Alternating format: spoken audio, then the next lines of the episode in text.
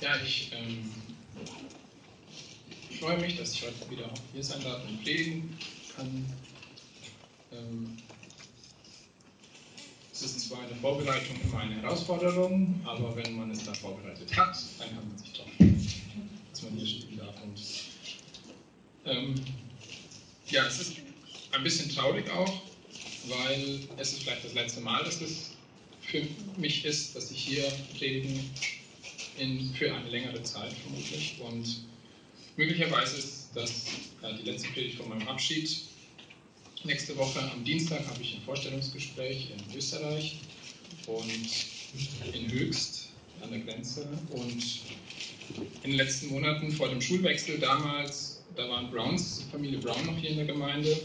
Ich hatte ihnen schon damals zugesagt, dass ich sie unterstützen möchte für einige Jahre aktiv in der Gemeindegründungsarbeit. Ähm, und das Ziel war damals auch schon das Land Liechtenstein erstmal. Und es ist so, dass es in Liechtenstein, soweit wir wissen, keine bibeltreue Gemeinde gibt. Es ist ein sehr kleines Land, ich glaube, es hat 30.000 Einwohner. Aber es ist dann auch so passiert, dass Browns dann nach Leutkirch zogen und dort auf einem Bazar zwei Flüchtlinge kennengelernt haben. Und und das waren die ersten Kontakte in Leutkirch und daraufhin haben sich daraus dann eine Gemeinde entwickelt. Also innerhalb von einem Jahr haben sie dann schon die Gründungsfeier haben dort machen können und ich hatte die Möglichkeit während dem Studium alle zwei bis drei Monate sie zu besuchen, auch durch Dienste dort schon zu übernehmen. Und es war so, für mich war das Studium in Regensburg sehr günstig. Ich musste da ja auch keine Wohnung bezahlen, ich war abhängig von BAföG. Ich überlegte einige Male schon nach Ravensburg umzuziehen, wo ich hätte weiter studieren können. Aber aufgrund der Umstände, auch der Arbeit hier in der Gemeinde, äh, Situation in der Familie, Tatsache, dass von dort aus die Gemeinde auch etwas ungünstig zu erreichen gewesen wäre, blieb ich noch bis zum Abschluss. Und seit einigen Monaten suche ich schon gezielt nach Arbeit in der Gegend, habe nichts gefunden. Aber dann ähm, kam ich auf die Idee, es in Österreich zu probieren und mit der ersten Bewerbung war ich schon gleich eingeladen. Und es fällt mir nicht leicht, den Dienst hier zu verlassen. Es hat mir viel Freude bereitet, hier zu sein. Aber es bedeutet für mich, den Dienst anderswo zu beginnen. Ich denke an die Verse aus Römer 10, Vers 14 und 15. Wie sollen sie aber den anrufen, an den sie nicht geglaubt haben? Wie sollen sie aber an den glauben, von dem sie nichts gehört haben? Wie sollen sie aber hören ohne einen Verkündiger? Wie sollen sie aber verkündigen, wenn sie nicht ausgesandt werden? Wie geschrieben steht, wie lieblich sind die Füße derer, die Frieden verkündigen, die Gutes verkündigen. Ich möchte Gott dienen mit den Gaben, die er mir geschenkt hat und seine Führung folgen. Die Schrift sagt, dass die Gaben gegeben sind zum allgemeinen Nutzen für die Gemeinde, 1. Korinther 12, Vers 7. Und diese Gemeinde war für mich eine wunderbare Familie, die Stärke und Halt gab, Woche für Woche in allen Lagen. Es war ein Ort zum Dienen. Und es ist auch noch ein Ort zum Dienen, auch für viele noch zum Dienen. Und es ist ein Ort der Freude, auch ein Ort der gegenseitigen Korrektur, ein Ort zur Ehre Gottes und um ihn anzubeten. Was Gott beginnt, das wird er auch vollenden. Davon bin ich überzeugt und da dachte ich mir, passt doch der Abschiedsbrief zu dem Thema ganz gut von Paulus. Und was ist der Abschiedsbrief von Paulus? Der zweite Timotheusbrief wird als Abschiedsbrief bezeichnet, weil Paulus in dem ja schon sein nahendes Ende erahnt er schreibt an den Timotheus und wir haben den Timotheusbrief ja auch schon äh, letztes Jahr behandelt, ein bisschen vor einiger Zeit. Aber es gibt doch ein Thema, das mich noch beschäftigt. Man kann sagen, also als Frucht von letzten Jahren. Und wir hatten als Jahresmotto ja 2. Timotheus 2, Vers 15. Strebe eifrig danach, dich Gott als bewährt zu erweisen, als einen Arbeiter, der sich nicht zu schämen braucht, der das Wort der Wahrheit recht teilt. Verschiedene aus der Gemeinde machen ja gerade den, äh, einen Glaubenskurs, also die Teenager, vereinzelt ja auch Gottfried zum Beispiel, ich weiß nicht mehr noch. Aber es ähm, geht da auch gleich im zweiten Kapitel um eben diesen Vers. Und in dem Kapitel geht es um das Wort der Wahrheit, um die Heilige Schrift und auch wie man sie kennenlernt, wie man sie studiert. Denn Hören und Lesen des Wortes Gottes sind das eine, aber auch auswendig lernen, was wir auch jetzt angefangen haben schon seit einiger Zeit, und Studieren gehört für Christen eigentlich, sollte eigentlich zur Normalität gehören. Nicht jeder kann alles gleich gut, aber sollte eigentlich dazu gehören. Und wichtig bei allen vier ist auch noch eine fünfte Sache, nämlich, dass man bei allem, was man mit dem Wort Gottes sich beschäftigt, auch intensiv darüber nachdenkt und ja, dass es auch von dem Verstand in das Herz geht. Das ist ja auch das Ziel, das, deswegen auch das Gebet. Und der Vers sagt eindeutig, wir sollen streben, äh, streben, arbeiten, teilen, damit wir uns nicht schämen. Und vielleicht ist ja heute hier jemand, der sich schämt, weil er das Wort der Wahrheit noch nie geteilt hat. Vielleicht weil er oder sie nicht weiß, wie man es recht teilt. Es ist besser, als sich zu schämen, es zu teilen, wenn man es eigentlich könnte. Und ich möchte mit euch heute den entmutigten Timotheus äh, noch einmal ansehen und von ihm lernen. Deswegen das Thema vom entmutigten Timotheus lernen. Aber beginnen wir von vorn mit der Stelle, und zwar 2. Timotheus 1, ab Vers 6 bis Vers 14. 2. Timotheus ab Vers 1, äh, äh, Kapitel 1, ab Vers 6 bis Vers 14. Aus diesem Grund erinnere ich dich daran, die Gnadengabe Gottes wieder anzufachen, die durch Auflegung meiner Hände in dir ist. Denn Gott hat uns nicht einen Geist der Furchtsamkeit gegeben, sondern der Kraft und der Liebe und der Zucht. So schäme dich nun nicht des Zeugnisses von unserem Herrn, auch nicht meinetwegen, der ich sein Gefangener bin, sondern leide mit uns für das Evangelium in der Kraft Gottes. Er hat uns ja errettet und berufen mit einem heiligen Ruf, nicht aufgrund unserer Werke, sondern aufgrund seines eigenen Vorsatzes und der Gnade, die uns in Christus Jesus vor ewigen Zeiten gegeben wurde, die jetzt aber offenbar geworden ist durch die Erscheinung unseres Retters, Jesus Christus, der den Tod die Macht genommen hat und Leben und Unvergänglichkeit ans Licht gebracht hat durch das Evangelium, für das ich als Verkündiger und Apostel und Lehrer der Heiden eingesetzt worden bin. Aus diesem Grund erleide ich dies auch, aber ich schäme mich nicht, denn ich weiß, an wen ich glaube und ich bin überzeugt, dass er mächtig ist, das mir anvertraute Gut zu bewahren bis zu jenem Tag. Halte dich an das Muster der gesunden Worte, die du von mir gehört hast, im Glauben und in der Liebe, die in Christus Jesus ist dieses edle anvertraute Gut bewahre durch den Heiligen Geist, der in uns wohnt. Ich bete. Lieber Vater, ich danke dir jetzt für diese Zeit, die du uns wieder schenkst, dass wir uns mit deinem Wort auseinandersetzen dürfen, dass du uns durch Paulus Kontakt mit Timotheus einiges zu zeigen und zu lernen hast, an einiges zu erinnern auch hast. Und danke, Herr, dass dein Wort praktisch ist, dass wir daraus für unseren Alltag nehmen dürfen, um ja, dir zu dienen, um dir ein, ein Leben zu führen zur Ehre, Herr. Und, und du bist würdig, dass wir dir so ein Leben führen, denn du hast alles für uns getan, Herr, und wir sind es einfach schuldig, Herr, dir die ganze Gnade, Herr, die du uns geschenkt hast, wieder zurückzugeben. Herr. Ich danke dir dafür, dass wir ähm, die Möglichkeit haben, uns praktisch einzusetzen, Herr. Du hast uns viel Raum dazu gegeben, viele Möglichkeiten dazu gegeben. Ich bitte dich jetzt um, für diese Zeit, Herr, dass du in unseren Herzen wirkst und ähm, sie öffnest, Herr, für dein Reden, dass wir ähm, verändert werden zu dir hin, Herr Jesus. Amen.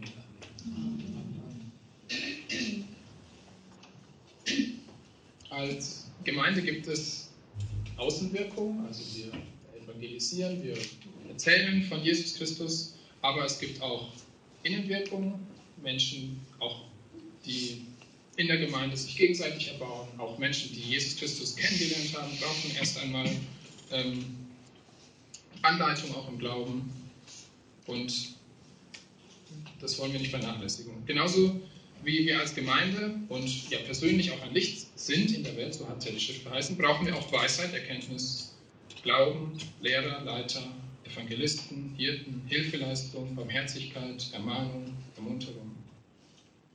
Eine Gemeinde, die nur auf zwei Beinen steht, wird schnell umkippen, wenn irgendein Wind kommt und Wind der Lehre kommt.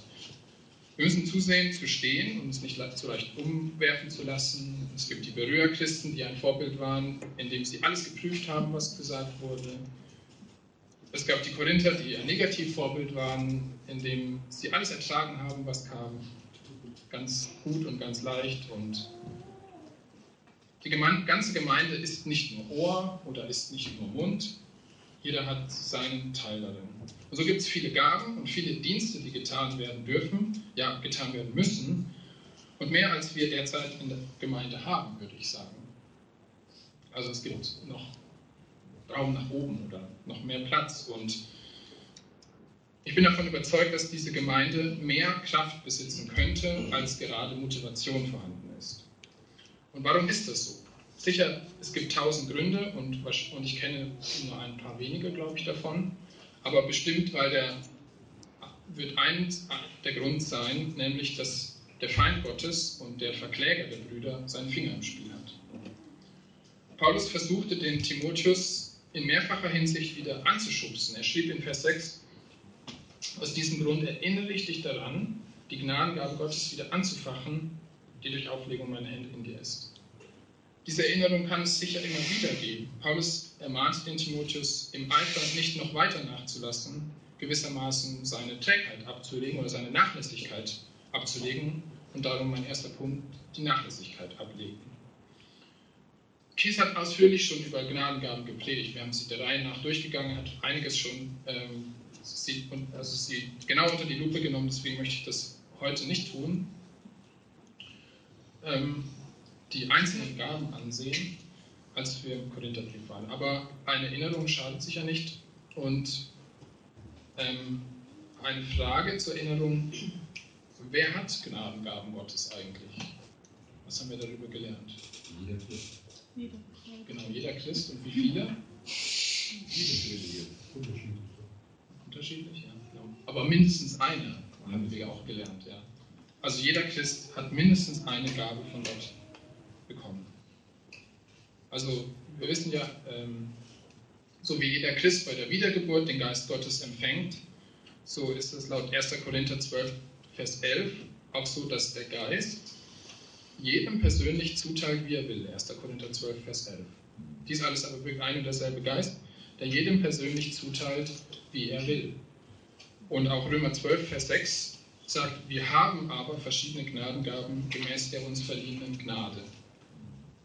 Wir haben Gaben. Und wozu Gaben? Warum schenkt Gott uns Gaben? Warum schenkt er sie mir? Und klar ist, sie dienen zum Leben in der Nachfolge. Dadurch zeigt Gott mir, womit ich Gott am besten dienen kann. Dienen sollte. Also, und womit vielleicht besser nicht. Die richtigen Aufgaben für mich kann ich dadurch finden. Und dadurch finde ich auch Freude in dem Dienst an, an dem Platz, an dem Gott mich haben möchte. Man kann so, sogar sagen, Gott hat uns Gaben gegeben, damit die Aufgaben, die er für uns hat und in denen wir stehen, für andere überzeugend wirken. Also da, dadurch schenkt Gott uns gewissermaßen Autorität oder Vollmacht in einer Aufgabe. Andere werden, werden dann feststellen und sehen, ja, der ist dort am richtigen Platz. Das, der führt den Platz gut aus. Das, das ist seine Gabe. Das wird, wird man sehen. So wie man sieht, wenn jemand ein Talent hat, wenn jemand etwas besonders gut kann. Und allgemein, sie sind für den Nutzen des Leibes Christi, wie wir schon gelesen haben, zum allgemeinen Nutzen. Und 1. Petrus 4, Vers 10 betont, äh, 1. Petrus 4, Vers 10, betont, dient einander jeder mit der Gnadengabe, die er empfangen hat, als gute Haushalter der mannigfaltigen Gnade Gottes. Und, und dann weiter, wenn jemand redet, so rede er es als Aussprüche Gottes, wenn jemand dient, so tue es aus der Kraft, die Gott darreicht, damit in allem Gott verherrlicht wird durch Jesus Christus. Ihm sei die Herrlichkeit und die Macht von Ewigkeit zu Ewigkeit. Amen. Also, das ist einer von den vielen Einanderbefehlen, die es in der Schrift gibt. Dient einander, liebt einander. Ich hatte vor langer Zeit schon einen Predigt darüber gehalten und ich sehe die Einanderbefehle in der Schrift als einen Hinweis für feste Zugehörigkeit in einer Ortsgemeinde. Weil ohne das gibt es ja nicht. einander. Damit wäre ja nicht klar, wer einander wäre.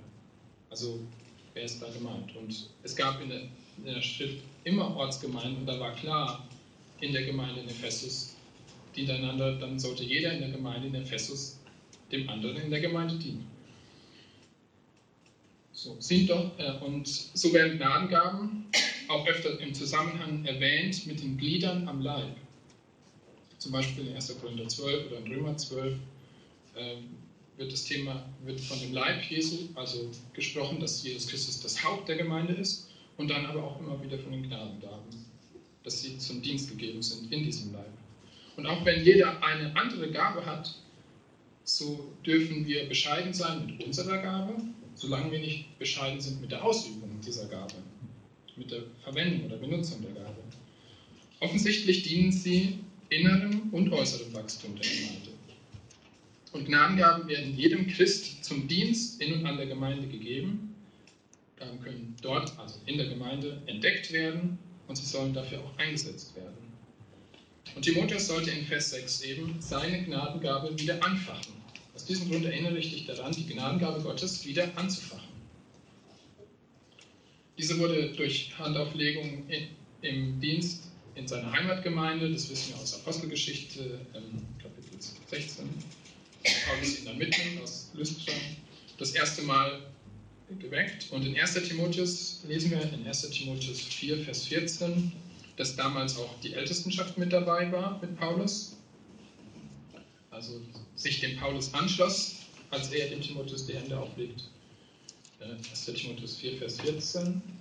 Vernachlässige nicht die Gnadengabe in dir, die dir verliehen wurde durch Weissagung und Handauflegung der Ältestenschaft. Also Paulus hatte dem Timotheus schon mal geschrieben, dass er das nicht tun soll. Und sicher ist Gott beim Austeilen der Gaben nicht angewiesen auf menschliche Handauflegung. Wir haben ja gelesen, der Geist teilt jedem persönlich aus, wie er will. Und es ist auch ein bisschen ähm, unscharf, äh, wenn man die beiden Stellen einmal vergleicht. Also das eine Mal heißt es durch Weissagung, das andere Mal heißt es durch Handauflegung. Und ich glaube, was es hier in erster Linie geht, dass, dass Timotheus seitdem eigentlich wissen konnte, was seine Gabe ist. Also er, ihm war sie bekannt seitdem, weil sie ihm offenbart wurde, auch durch die Ältestenschaft. Und ich ähm, denke, wichtig ist, dass Timotheus seit diesem Zeitpunkt eben die Gnade kennen musste. Also an sie sollte er sich erinnern. Und entscheidend für Gott ist vielmehr ähm, der Glaube und die Bekehrung, mit der der Geist Gottes in ein Christenherz einzieht. Und dann kann er dort die Gabe schenken die zum Dienst gehört, zu dem Gott beruft.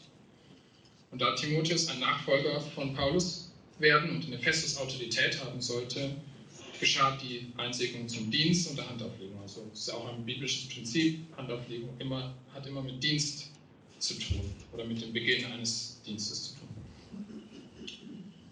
Ein Problem ist allerdings, dass Handauflegung missbraucht wurde in der Kirchengeschichte, und zwar sehr stark missbraucht wurden, bis hin zu Anmaßungen, und also vor Selbstanmaßungen und Anmaßungen vor Gott. Und jedenfalls dürfen wir wissen, die Gabe, die Timotheus erhalten hatte, die reichte zu dem Dienst aus. Und auch wenn es ein bisschen unklar bleibt, was jetzt genau die Gabe war, die Timotheus ähm, erhalten hatte. Also ich habe mir überlegt, vielleicht war das die von dem ungeheuchelten Glauben, wo ja 2. Timotheus 1, Vers 5 spricht, dem ungeheuchelten Glauben, der auch in der Großmutter Lois war und deine Mutter Eunike gewohnt hat und ich bin überzeugt auch in dir. Und Glaube war eine der Gnadengaben, haben wir auch gelernt.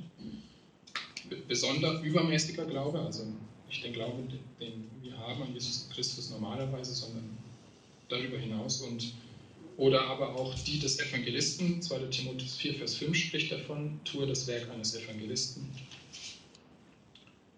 Möglicherweise auch einfach die der Leitung oder der ähm, ähm, eine Befähigung zu dem Dienst, das er der Gemeinde in Ephesus dann vorstehen konnte. Als relativ junger Mensch zu dem Zeitpunkt noch. Und was es uns auf jeden Fall zeigt, ist, die Gaben sollten, müssen erst entdeckt werden, bevor wir sie nutzen können. Und dazu habe ich einige praktische Tipps dabei. Und zwar, wie können wir Gnadengaben bei uns entdecken? Und das Erste, was wir brauchen, ist eine richtige Herzenseinstellung. Und dazu gehört ganz einfach, natürlicherweise, dass ich die Bereitschaft habe, ich möchte Gott dienen. Ich, möchte ihm, ich bin ihm dankbar für das, was er mir geschenkt hat und ich möchte Gott dienen. Dienstbereitschaft. Ich fürchte Gott. Ich möchte mich seinem Wort unterordnen und gehorsam sein. Das ist, denke ich mal, das Erste. Und wie wird, die Frage gehört dazu, wie wird Gott durch mein Leben geehrt oder ich möchte Gott gefällig leben.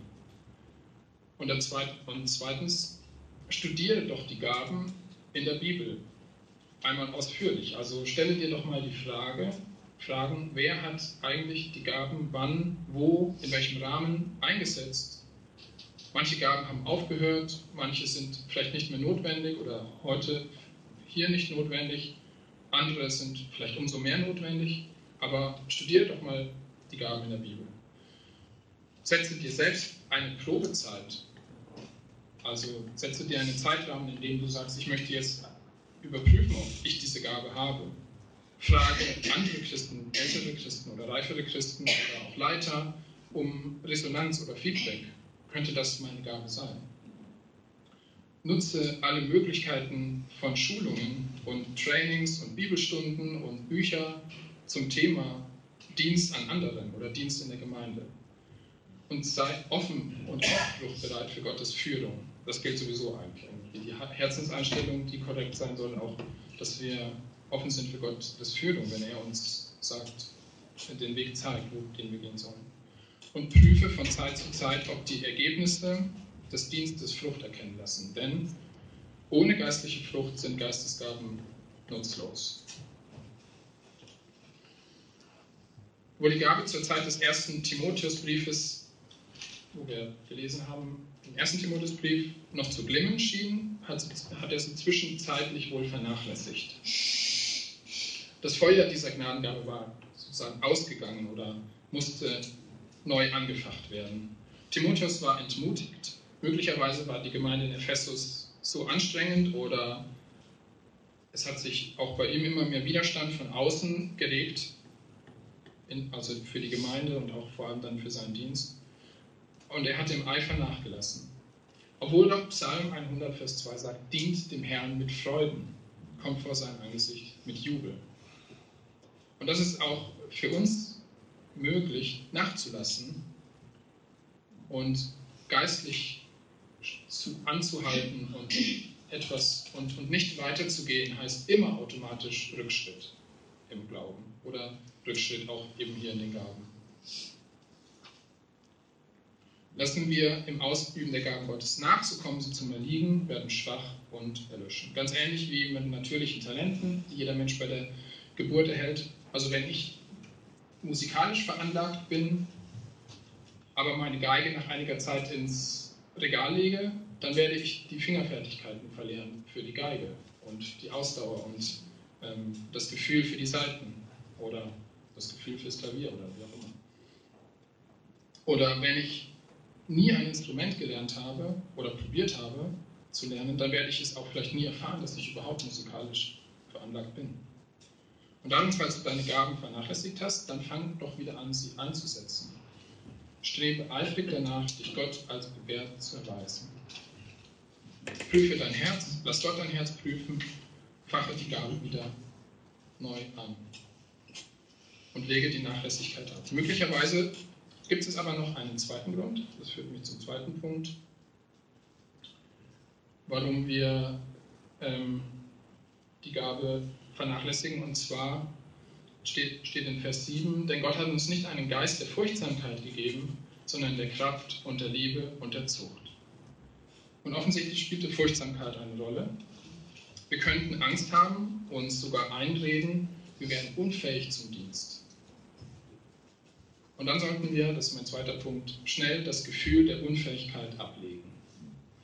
Ich kann selbst eine Geschichte erzählen von einem Menschen, der lange Zeit gesagt hat, das ist nichts für mich, ich kann das nicht oder ich kann das nicht so gut wie ein anderer. Und das ging über viele Jahre. Und später stellte sich das Gegenteil heraus. Und dann sage ich doch, schade um die Jahre. Und doch besser ist es, ist es, ist es gut, weil es ist doch besser spät als nie. Das soll trotzdem, kann man auch später noch anfangen, seine Gaben einzusetzen. Angst ist ein schlechter Ratgeber, lautet ein Sprichwort. Also Gefühle sind wichtig. Paulus selber hat sogar in dem Brief hier von Gefühlen geschrieben, Vers 4 zum Beispiel. Und ich bin voll Verlangen, dich zu sehen, schreibt er dem Timotheus, da ich mich an deine Tränen erinnere, damit ich mit Freude erfüllt werde. Also Beziehungen benötigen Gefühle. Auch die persönliche Beziehung zu Gott geschieht nicht nur im Denken, im Verstand oder im, im Wollen, sondern auch im Fühlen.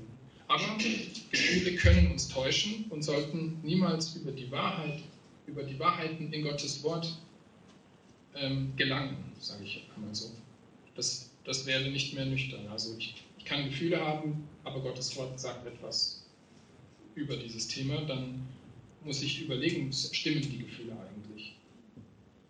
Täuschen sie mich? Und Paulus schreibt ja auch in 2. Timotheus 4, Vers 5, du aber bleibe nüchtern in allen Dingen, erdulde die Widrigkeiten, tue das Werk eines Evangelisten, richte deinen Dienst völlig aus. Also bleibe nüchtern jetzt. Jetzt ist es wichtig,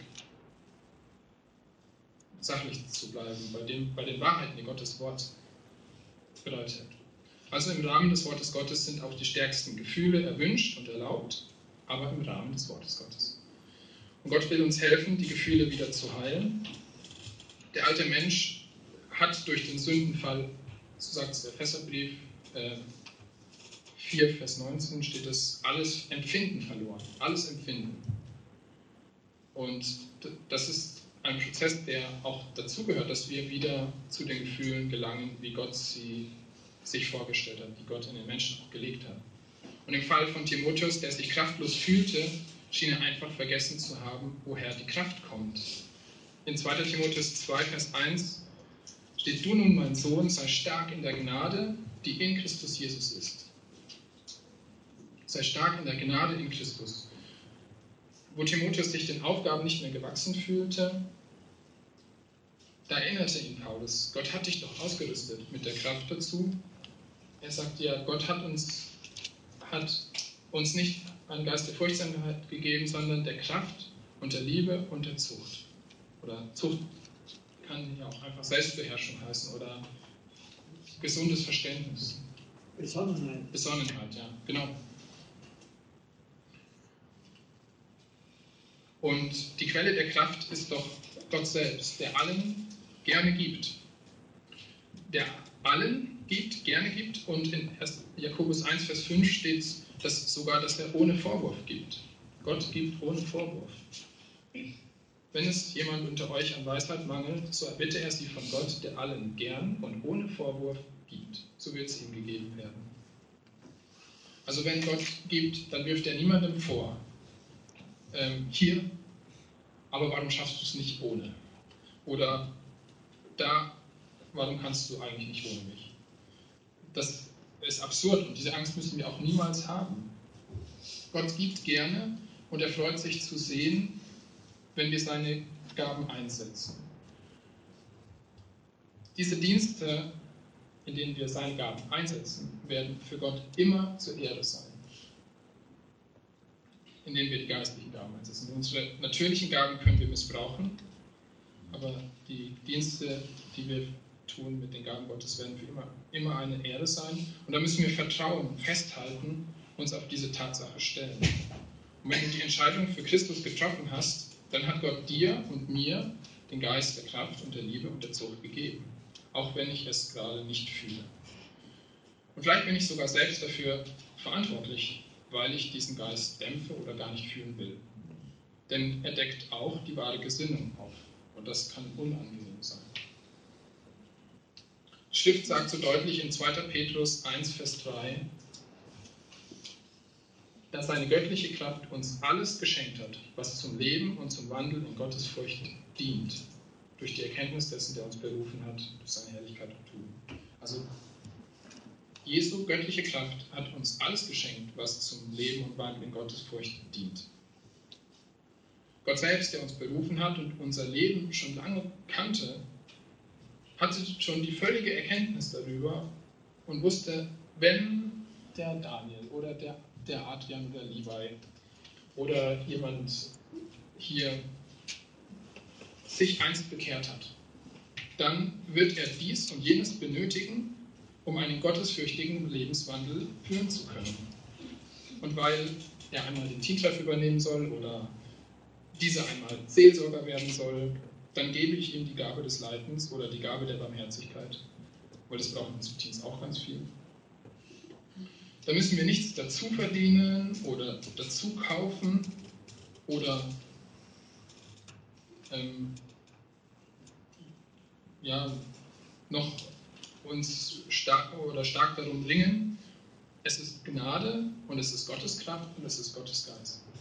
Und weil so mancher sich unfähig fühlt, braucht es auch Geschwister, die ermutigen und die Augen offen halten. Denn manchmal erkennen andere zuerst die Gaben bei uns, die Gott uns gegeben hat. Und dazu ein paar, auch ein paar praktische Tipps, wie wir Gaben bei anderen erkennen können. Und das Wichtigste ist natürlich, dass wir die Person gut kennen. Und zwar auch die Person verstehen als, als Christ in ihrem Leben, in dem, mit den Umständen, in denen sie stehen, mit den Alltagssorgen und so weiter. Und dazu sollten wir zweitens mit der Person zusammenarbeiten, denn wenn wir mit jemandem zusammenarbeiten, dann sehen wir auch, wo seine Stärken und Schwächen liegen. Vielleicht arbeiten deshalb auch manche nicht gerne zusammen, ich weiß es nicht. In Offenheit mit der Person sprechen gehört dazu. Vielleicht sogar mal fragen, was er oder sie ausprobieren möchte. Und nach einigen Versuchen auch über die Ergebnisse sprechen. Also sprechen ist wichtig. Für Leiter gilt, Personen positiv zu beobachten. Also halte Ausschau nach Positiven, nach Guten, nach, nach Stärken. Und sechstens im Gebet Gott um Weisheit und Leitung. Wir wissen äh, in Apostelgeschichte 13, Vers 2,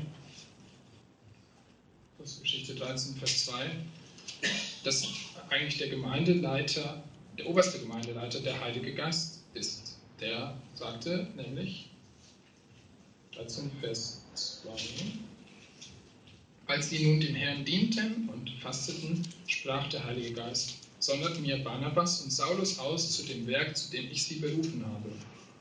Da fasteten und beteten sie, legten ihnen die Hände auf und ließen sie ziehen.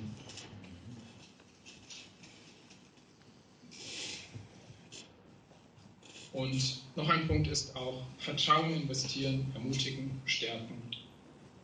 Man darf Fehler machen, man darf auch lernen. Und darum lasst uns umso mehr aufeinander Acht geben, nach den Stärken suchen, loben, als Polizei zu spielen. Also mehr Stärken suchen und loben als tadeln, auch wenn das manchmal sein muss. Wenn die Gabe also nicht aus Nachlässigkeit oder aus dem Gefühl der Unfähigkeit unentdeckt bleibt oder rostet, dann kommt vielleicht noch ein dritter Punkt in Frage. Zum dritten Punkt. Paulus schreibt in 2. Timotheus 1, Vers 8, so schäme dich nun nicht des Zeugnisses von unserem Herrn, auch nicht meinetwegen, da ich sein Gefangener bin, sondern leide mit uns für das Evangelium in der Kraft Gottes. Und vielleicht waren es einfach die Umstände der Bedrängnis außerhalb der Gemeinde, die die Gabe lähmten. Timotheus schien sich von Paulus, wie viele andere es schon getan hatten, etwas zu distanzieren. Zumindest war das Paulus Angst. Und zwar wegen der Leiden, in denen Paulus war. Er war ja Gefangener in Rom. Und Timotheus schien klar zu werden, das bringt immer mehr Bedrängnis, immer mehr Verfolgung in der jetzigen Zeit, in der Timotheus lebte, wenn man sich zu Christus bekennt. Und darum drittens die Außenseiterposition ablegen. Schäme dich nicht, sondern leide mit für das Evangelium. Paulus hatte einladenden Charakter. Auch wenn man nicht gerne eingeladen wird zum Leiden, er lud trotzdem den Timotheus ein, sich mit ihm, den bösen Menschen und Betrügern entgegenzustellen und die widrigen Konsequenzen zu ertragen. Also sich zu Paulus, sich zu Christus zu stellen, obwohl er wie ein Verbrecher in Gefangenschaft saß. Paulus erkannte an in 2. Timotheus 3, Vers 10 und folgende, Du aber bist mir nachgefolgt in der Lehre, in der Lebensführung, im Vorsatz, im Glauben, in der Langmut, in der Liebe, im standhaften Ausharren, in den Verfolgungen, in den Leiden, wie sie mir in Antiochia, in Iconium und Lystra widerfahren sind. Solche Verfolgungen habe ich ertragen und aus allen hat mich der Herr gerettet. Timotheus schien den Mut verlassen zu haben. Deshalb erinnerte ihn nochmal daran, was für Verfolgungen waren aber aus allen hat der Herr ihn gerettet. Und wir können uns mal erinnern, was waren die Verfolgungen? Also in Antiochia wurde Paulus vertrieben. Ähm, in Iconium habe ich jetzt nicht mehr genau recherchiert, aber in Lystra, der Heimat von Timotheus, wo er ihn dann später aufgabelte, in Kapitel 16 von Apostelgeschichte, wurde er in Apostelgeschichte 14 einmal fast zu Tode gesteinigt. Also die Leute dachten schon, Paulus werde tot und sie schleiften ihn zur Stadt hinaus. Und er stand dann auf und ging einfach fort. Weil unser Retter Jesus Christus dem Tod die Macht genommen hat und Paulus ein Verkündiger des Lebens und der Unvergänglichkeit wurde, deshalb schreibt er jetzt aus dem Gefängnis. Und darin leidet er. 2. Timotheus 1, Vers 9 bis 11.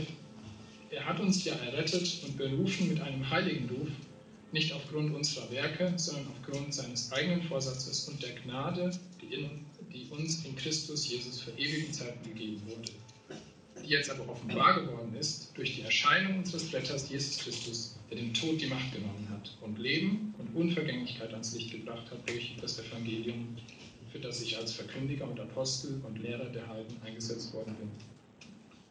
Der Gefangene spricht also davon, schon gerettet zu sein, aus Gnade gerettet zu sein. Einer Gnade, die die ganze Zeit schon da war. Im Alten Testament auch dem, den ähm, Juden anvertraut war, die ja die schlimmsten Verfolger zu, zu seiner Zeit erst einmal waren. Und dann wurde offenbar und dann auch offenbar wurde, als Christus in diese Welt kam. Es war der Dienst von Paulus und die Gabe auch von Paulus, dies laut zu proklamieren und laut zu sagen, Jesus Christus ist auferstanden. Er ist für unsere Schuld gestorben, begraben, aber er ist auferstanden. Und trotz Widerstand war es auch seine Freude und das Zeugnis für ihn war lauter Herrlichkeit, kann man sagen. Paulus kann es sich nicht vorstellen, wenn dann in 1. Korinther 15, Vers 19 zum Beispiel steht, 1. Korinther 15, Vers 19. Wenn wir nun in diesem Leben auf Christus hoffen, so sind wir die elendesten unter allen Menschen. Aber dann Vers 20. Nun aber ist Christus aus den Toten auferweckt. Er ist der Erstling der Entschlafenen geworden.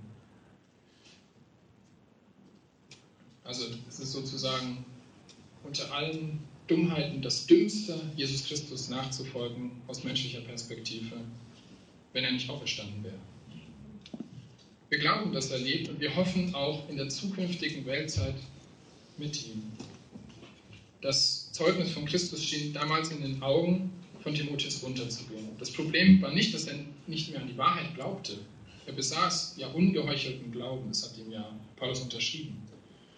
So unangebracht auch scheint, aber wenn die Botschaft von Christus ausgelöscht worden wäre, ich glaube, das war seine es wäre in den Augen der Welt nichts weiter er wäre in den Augen der Welt nichts weiter gewesen als ein Verbrecher, ein gewöhnlicher Verbrecher und hätte sich sicherlich gerne in die Außenseiterposition begeben. Aber in 2. Timotheus 1, Vers 12 bis 14 beruhigt den Paulus und sagt ihm, aus diesem Grund, also weil ich das verkündige, weil ich mich dazu stelle und das bezeuge, weil ich in diesem Dienst stehe, erleide ich dies auch, aber ich schäme mich nicht, denn ich weiß, an wen ich glaube und ich bin überzeugt, dass er mächtig ist, das mir anvertraute Gut zu bewahren bis zu jenem Tag.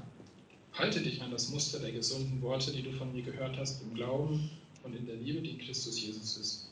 Dieses edle anvertraute Gut bewahre durch den Heiligen Geist, in uns wohnt. Dieses edle anvertraute Gut denke, es ist dieses Muster der gesunden Worte, das, was Gott bewahren wird bis ans Ende und was auch Timotheus bewahren soll, ich glaube, das ist das, was wir auch heute bewahren, ist das Wort Gottes. Und das, was damals die Verkündigung von Paulus war, die Verkündigung der Apostel, der Augenzeugen, das Evangelium von Jesus Christus, die Botschaft von der Auferstehung und dem Leben und der Unvergänglichkeit, die Botschaft vom Retter, der dem Tod die Macht genommen hat. Es sind gesunde Worte, es ist das Muster der gesunden Worte, weil sie den Schaden der Sünde wieder gut machen können. Gott selbst bewahrt es und darum schämen wir uns nicht. Werden die Gaben sichtbar und bringen Frucht, dann ist das ja ein Beweis, dass das Zeugnis von Christus in der Gemeinde gefestigt und ist und auch wirkt und seine Wirkung tut. Und wenn wir Rückschau halten, dann gibt es doch einiges an Frucht zu sehen. Also wir haben erlebt, wie junge und alte Menschen dazu kamen, sich bekehrt haben, sich taufen ließen, wie eine neue Gemeinde entstanden ist, wie wir ähm, uns mit Gottes Wort auseinandergesetzt haben und erleben konnten, wie Menschen auch im, äh, geistlich wachsen und zunehmend mehr Verständnis haben, immer mehr für Gottes Wort. Und warum sollte man sich noch schämen? Sollten wir uns da nicht viel lieber beteiligen mit unseren Gaben, indem wir eben Außenseiterpositionen ablegen, unsere Unfähigkeitsgefühle von der Kraft Gottes heilen lassen und unsere Nachlässigkeit durch neuen Eifer ersetzen? Amen. Ich möchte noch einmal zusammenfassen. Mein Thema war vom entmutigten Timotheus lernen, Erster Punkt, die Nachlässigkeit ablegen. Timotheus sollte die Gnadengabe wieder anfachen, die er ausgehen ließ, weil er sie nicht gebrauchte. Er hatte nachgelassenen Eifer.